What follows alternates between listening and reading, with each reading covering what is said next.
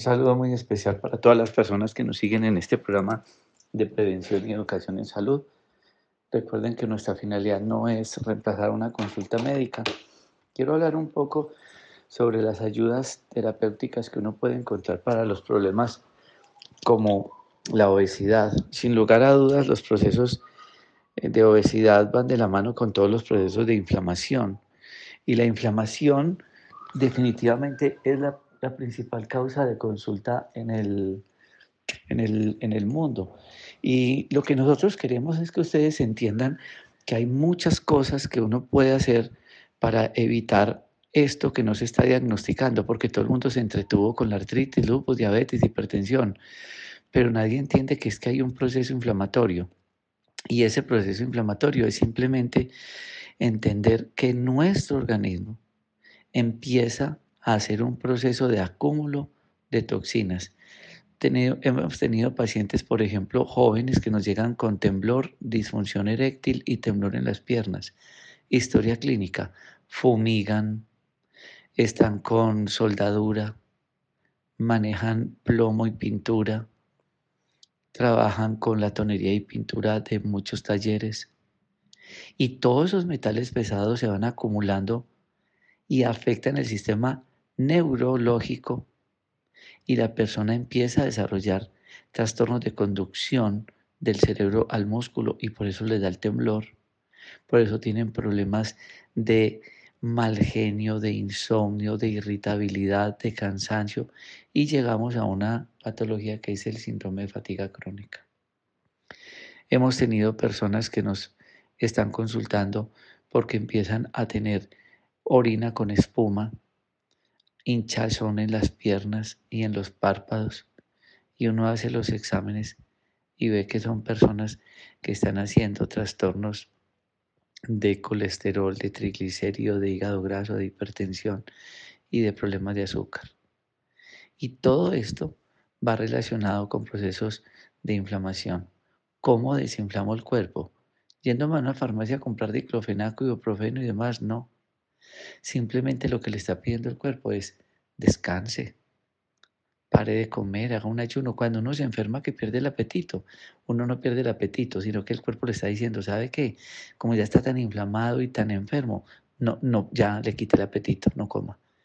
Y el cuerpo empieza a comerse lo que tiene guardado, a eliminar lo que tiene guardado y solito se alivia. Eso se llama ayunos. Por eso es la manera más económica. Si ustedes quienes me escuchan en este momento simplemente dejan de comer y descansan una o dos veces a la semana, de en la tarde hasta el otro día, ya el cuerpo empieza a desintoxicar. Ahora, ¿qué otras cosas ayudan a desintoxicar? Tomen el cloruro de magnesio. Y doy fe del producto Doctor Rojas, que es un producto de cloruro de magnesio, además de económico, muy económico, muy mm, certificado. Ese cloruro de magnesio se toma dos veces al día. Dos, van a consumir zinc. Lo tiene un producto que se llama sacáridis.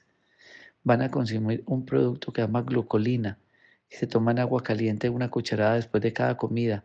Y eso nos ayuda a desinflamar, a controlar el peso, a controlar la inflamación. Cuatro, van a consumir el alcagras que tiene alcachofa y silimarina. Es prevenir y mejorar el hígado.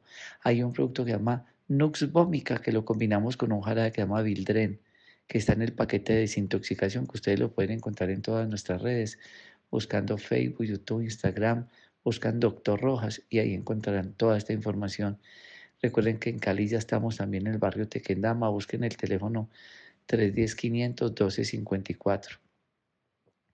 Cuando ustedes entran en un proceso de desintoxicación, cuando dejan de comer, cuando empiezan a tomar más agua, cuando empiezan a hacer deporte, cuando se hacen un enema con café, cuando ustedes reciben sol con aceite de coco en el cuerpo, cuando ustedes toman, por ejemplo, romero o tomillo o el orégano o la cúrcuma o la moringa o consumen el jengibre o el ajo, que son cosas que, o el té verde, que nos ayudan a desintoxicar. El cuerpo inmediatamente desinflama y ya el cuerpo empieza a mejorar.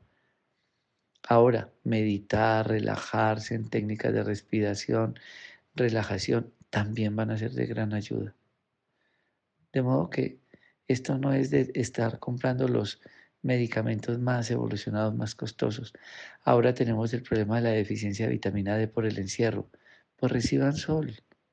También lo pueden comprar y es costosa la vitamina D, pero la deficiencia de vitamina D nos está enfermando a todos.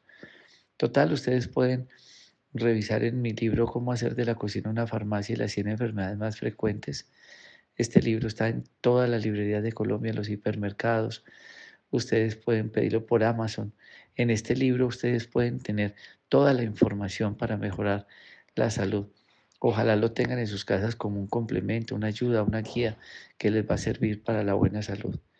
Y muchas gracias por estar siempre conectados a nuestros programas de prevención y educación y ojalá que nos sigan también en Conexión Vital en nuestros programas de televisión a las 6 de la tarde y 7 de la mañana en Telecafé. Bendiciones para todos.